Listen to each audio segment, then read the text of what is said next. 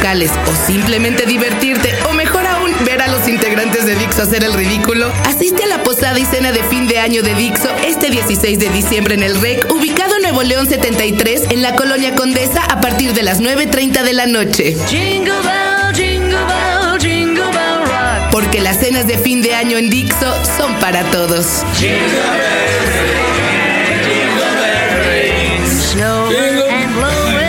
Visite nuestra sección de promociones para obtener su confirmación. ¿Saben ustedes cuántos segundos pueden tardar un enganchador de estos profesional por internet en convencerlos de salir a verlos y hasta de tomar un café o de mandarles una foto? A ver, una cifra para arrancar nada más así, mi querido Aquiles. Bueno. ¿Cuánto en que les mandes una foto desnudo? Una foto o que te desnudes por completo eh, para un enganchador este, especialista entre 5 y el máximo son 12 minutos. No es cierto. 12 minutos frente a la cámara web. Así es. ¿Y en, y en- en convencerte de que te salgas a tomar un café con él o ella? Pues eso dependiendo también de las circunstancias de cada uno de nosotros. Por ejemplo, toda vez que, por ejemplo, somos muy us- eh, usuarios de, de la red y que nos cuesta mucho trabajo interactuar con las personas fuera de la red, eh, eso nos genera una, una permisibilidad y un, y un Y un estado anímico en el cual Acércate, podemos, podemos tomar de 10 a 15 minutos en arreglarnos, en ponernos cualquier saco Y cualquier vámonos. chamarra, bajar y quedar de acuerdo para vernos sería, en donde sería importante decir que a cualquier edad, ¿eh? Eso. Hoy, un Tao acerca de la trata. Dixo presenta Tao con Fernanda Tapia. Ideas circulares. Este Tao se trata de la trata y no lo podemos tomar a, a la ligera. De hecho, las víctimas de trata normalmente no, no se dan cuenta que están siendo víctimas de trata. Y empezamos con estos datos del Internet, pues porque nuestros ciberescuchas, muchos, se la pasan frente al Internet todo el día y muchos son muy jóvenes. Y esto no respeta ni posición social, ni edad, ni... Ni- A ver, ni edad, ni sexo, ni mucho menos. Hoy estamos con Claudia Colimoro y Aquiles Colimoro.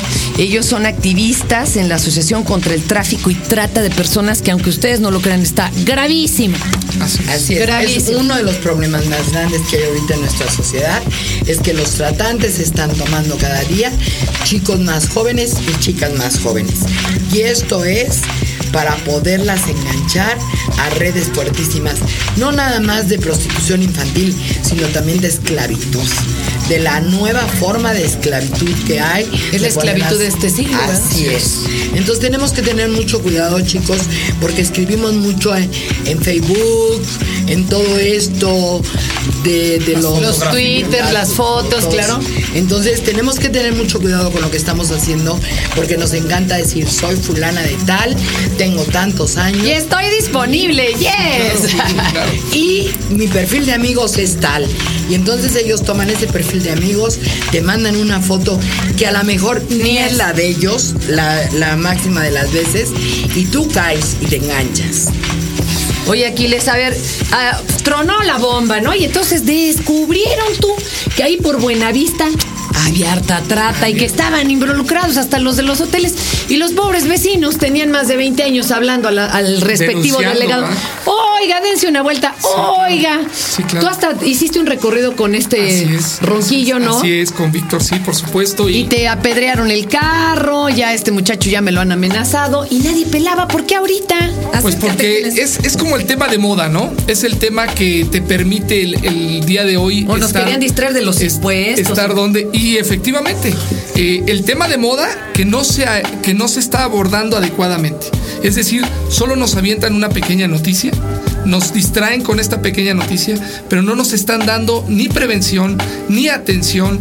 eh, ¿Cómo es que puedes denunciar? ¿A dónde puedes denunciar? ¿Qué pasa después de que denuncias? ¿Qui- ¿Quién le da Bueno. seguimiento? ¿Qué es lo que tienes Pero para como está la ley, la víctima nunca denuncia, ¿eh? Así es, así, es. Y si tú te puedes escapar de una víctima, tampoco sabes a dónde llegar ni cómo hacerle. Y quedas muy maltratado, no tanto físicamente como moral y psicológicamente. Entonces hay que tener mucho cuidado con lo que está sucediendo. Oye, a ver. Los temas no pueden ser de moda, deben de ser tomados con la seriedad que el caso lo merece y lo amerita. Como las víctimas no se dan cuenta que están siendo víctimas, podemos hablar de formas. ¿Tú por qué entras a esto, eh, Claudia? ¿Cuál, ¿Cuál fue el primer caso que tocaste cómo te llevaron a todo este asunto? Mira, yo tengo 16 años en la casa hogar, 16 años en los cuales nos hemos dado cuenta de que no nada más ha habido prostitución infantil, comercio, prostitución infantil y pornografía, sino también trata. Pero ha tenido que ir siendo un proceso en el cual se ha tenido que ir descubriendo el- la forma y el nombre de cómo se le está dando ahora a este nuevo tema que es la esclavitud ahora en uso. Pero aquí les A ver, Aquiles, cuéntame formas, porque están, mira, acabamos de ver en el periódico de cambian a bebé por un terreno, o los de los hospitales, ¿no? Que le decían, ¿qué cree que su hijo ya murió? Claro, ¿No? Y los claro. vendían a 15 mil módicos pesitos. Claro. Y eso es lo que nos Pero dicen, es- ¿no? exacto. Pero no tenemos claro eh, en cuánto los vendían y cómo era que los ¿Qué vendían. otras formas tienen de enganchar? A ver, váyanos contando para poder estar atentos, si no, ¿cómo que nos cuidamos? Ahorita que preguntabas, ¿cuál es el primer caso que, que tuviste de trata y que te diste cuenta de la trata? Eh, el primer caso que yo, como Aquiles, atendí ya directamente como víctima de trata y que no era un caso, eh, Aislado. digamos, aislado, sino que era un caso que eh, ejemplificaba y permitía dar a la luz una red de tratantes. Ush. Era de una chica de 14 años, ¿no? A nosotros nos llegó, la niña tenía 16 años cuando llegó a nuestra atención y llegó en situación de calle. Ni siquiera llegó como víctima, como, como muy bien decimos, prostitución. No, es explotación sexual de menores. No hay prostitución de menores. Ningún menor se prostituye. Eso no lo podemos aceptar. Entonces, explotación sexual de menores. Sin embargo, ella no llegó por eso. Ni tampoco llegó porque la tenían privada de su libertad en, una ¿No se casa. daba cuenta de eso? Sino ella llegó en situación de calle. Que no Ella tengo dónde quedarme, denme No tenía asilo, dónde ajá. quedarse y entonces una de las chicas de las que ya tenían un proceso avanzado hacía trabajo de pares en la calle con las demás chicas para que no se quedaran en situación de calle y pudieran estar en un proceso de atención, de, de, de- de reeducación, si así le Y podemos ahí llamar. tronó la bomba, se dieron Y ella, cuenta. una vez que llega, empieza a contarte esta historia inverosímil. A ver, cuéntanos su historia. En- entra después de un proceso, por supuesto, psicológico que le dio Marcela González, la empezó a atender psicológicamente y esta, esta terapeuta lo que hizo fue, exacto, prender la bomba para que estallara. Y entonces entra al departamento de jurídico y te empieza a decir que ella vivió en Estados Unidos de Norteamérica y que ella estaba en un departamento en donde habían hecho abuso de su cuerpo, que habían ejercido un acoso y abuso de su cuerpo ¿Y cómo terminó allá? ¿De dónde era esta era lo que niña? no era lo que no entendíamos porque ella era del Distrito Federal se había ido a, a otro estado de la República no que no puedo especificar el estado precisamente por condiciones El propias problema, del caso claro.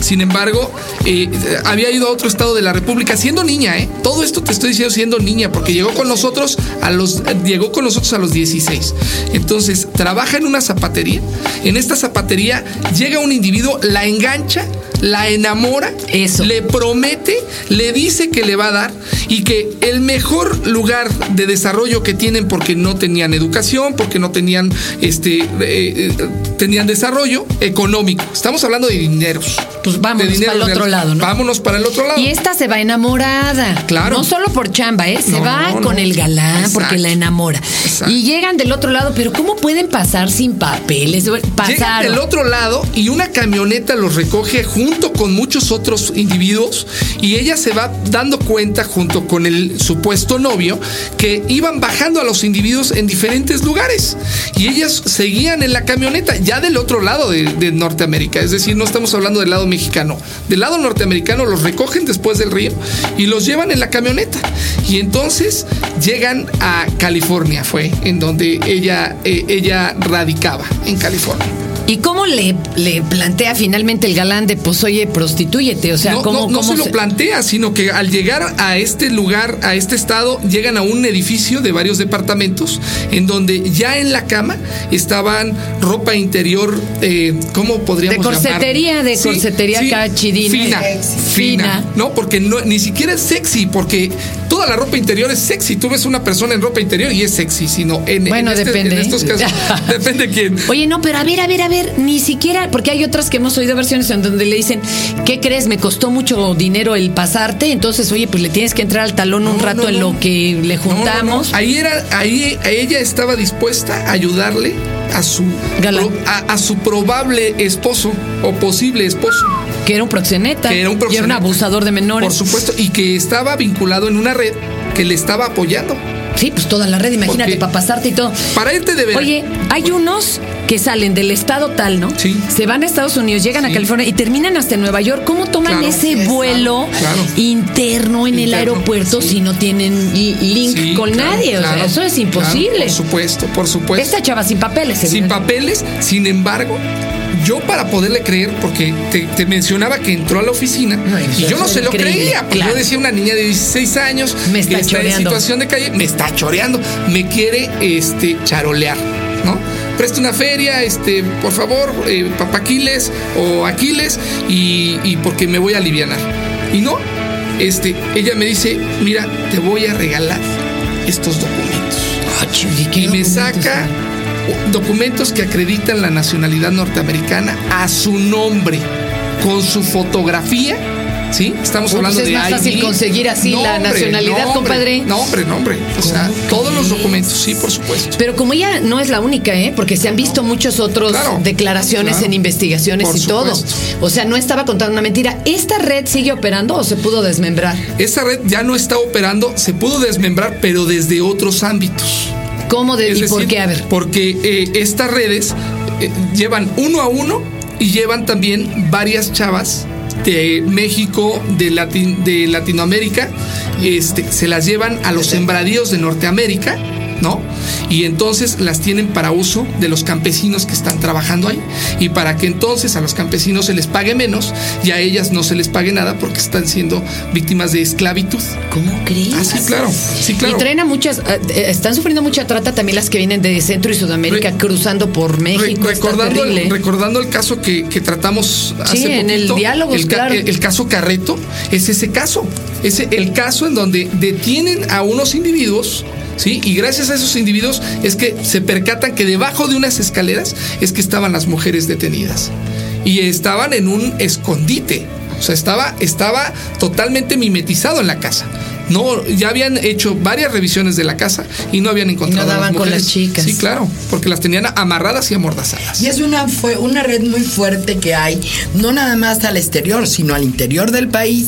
Las traen de varios estados de la República y las ponen a trabajar. ¿Dónde? Tlaxcala es un lugar donde Ah, claro. hay mucho enganche. ¿no? Tlaxcala es el primer lugar que hay de enganche, pero no nada más es Tlaxcala. Son muchísimos los, los- lugares de nuestro país en donde las traen en trata. El tráfico está fuerte, también interno como externo. ¿sí? ¿Qué se hace cuando desaparece un familiar o un conocido y no te piden rescate? O sea, porque puede ser un niño. Los, los que pierden niños, bueno, de- de- es que no puedo ni mencionarlos sin ponerme a temblar. Hay un, hay un proceso. ¿Qué, qué tienen que hacer? ¿A dónde hay que hablar? Por ejemplo, en el Distrito Federal, si un niño no aparece en las primeras horas en las que debería de haber regresado en De el la escuela, supongamos, de de la ta, ta, ta, escuela, claro, o que te lo hay que ir, chiquito. hay que ir a la Procuraduría del Distrito Federal, a las oficinas de CAPEA se llaman las siglas, CAPEA, que es las oficinas especializadas para búsqueda. ¿Sí? Y no te van a decir, de no, personas". es que está adolescente y ya se Es que escapó. ese es que ese es un problema. ese es ¿eh? uno de los problemas de los prejuicios que tenemos dentro de, dentro de las estructuras eh, legales, ¿no? O, o de, o de justicia de nuestro país. Es un problema gravísimo que el, el prejuicio que se genera inmediatamente que tú vas a ir a denunciar una, un extravío de un menor, lo que te dicen es, ¿cuántas horas tiene? ¿Cuántas horas tiene? Ay, jefa, seis Sí, horas. No, y este, está chavita, ¿no se peleó con usted? No se peleó, o está chavito, no se pelearon. Oye, los bebés tampoco no. Y te dicen una foto reciente, pues todos los bebés se ven iguales. Claro, sí, Y Está- le dicen, espere, espere a que regrese. Entonces, A no. Nada más está molesto. ¿Qué asociaciones ustedes podemos acudir a ustedes? Por supuesto, hay ¿Cómo se llama? asociaciones, hay asociaciones de búsqueda de niños este, robados, especialistas para, para niños robados, ¿no? Que, que no te cuestionan si fue o no robado, si se perdió No, o no. no, es- desapareció, vamos a ver dónde. Exacto. Vamos a, a iniciar una, una denuncia para empezar, para que, porque si nosotros no, no nos vamos por el ámbito le- legal, entonces en las búsquedas después se, se complican. Ajá. Uno. Dos, lo que necesitaríamos es tener una red de atención a nivel nacional, ¿no? Y ahora con estas nuevas modificaciones de la Secretaría de Seguridad Pública Federal, ¿no? Poder denunciar con la Secretaría de- Seguridad Pública Federal el extravío de este menor para que entonces, como en los Estados Unidos de Norteamérica, se aplicara una, una alerta ámbar, le llaman, en Estados Unidos. Ok. Y Porque han encontrado niños de aquí a allá y viceversa, sí, ¿verdad? claro. Y, y ahora también, que eh, hay que decirlo, los bajan.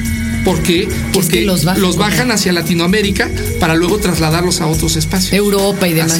Tú te has encontrado niños de la calle que viajaron Sí. por Europa, En ¿verdad? situación de calle, sí, por supuesto, ¿cómo no? ¿Cómo la ven, amigos? Claro que sí, y a, y a diferentes puertos, a diferentes lugares turísticos, y que uno, y que uno muchas veces no puede acceder. Arturo Tapia dice que él quiere que lo traten para poder viajar del Sí. otro lado. Sí, cómo no. Oye, a ver, el teléfono o el correo electrónico de la asociación de ustedes. Sí, claro. ¿Y a dónde podemos conseguir material, sobre todo para hablar con nuestros hijos, Mira. con los compañeros en la escuela, para que paren las antenas? Hay que ser muy malicioso para darse cuenta que lo están uno envolviendo. A ver, por Hay favor. un teléfono que es de la Procuraduría General de la República que no estoy claro de si les van a contestar o no aclaro. Pero bueno, vamos a dar una hay que darlo. Es 01800 0085 400. Ok, esa es la primera Esa es la instancia primera legal. instancia y de luego, justicia. Ustedes Nosotros somos 5702-8717. Es, el correo electrónico es Casa de las Mercedes, todo junto en minúsculas, Casa de las Mercedes, arroba yahoo.com.mx. Y si no, ustedes los canalizan, por, Por ejemplo, estos de búsqueda por inmediata. supuesto, claro, claro. Oye, pues el tiempo se nos acaba. Claudia Aquiles, encomiable lo que hacen ustedes, porque mucho antes de que se supiera y se abriera esta cloaca, ustedes ya lo habían señalado, con todo y peligro de sus propias vidas. Así. Gracias por seguirse Vamos. dedicando a esto. Algo último que les quiera decir a los chicos que nos escuchan, por favor, Claudia. Chicos, por favor, no usen el internet para ligar. Hay otras formas. Recuérdense que no saben con quién están tratando detrás de la computadora. Pues nada más decirles que muchas gracias por escucharnos y que estamos a su disposición y a sus órdenes para tratar de armar a- además talleres de, de prevención y capacitación. Los chavos que están en la red podríamos hacer algunos talleres de prevención vía eh, igual la red y para que entonces estas mafias no nos lleven la delantera. Gracias. Gracias. Tao, con Fernanda Tapia. Ideas circulares. Dixo presentó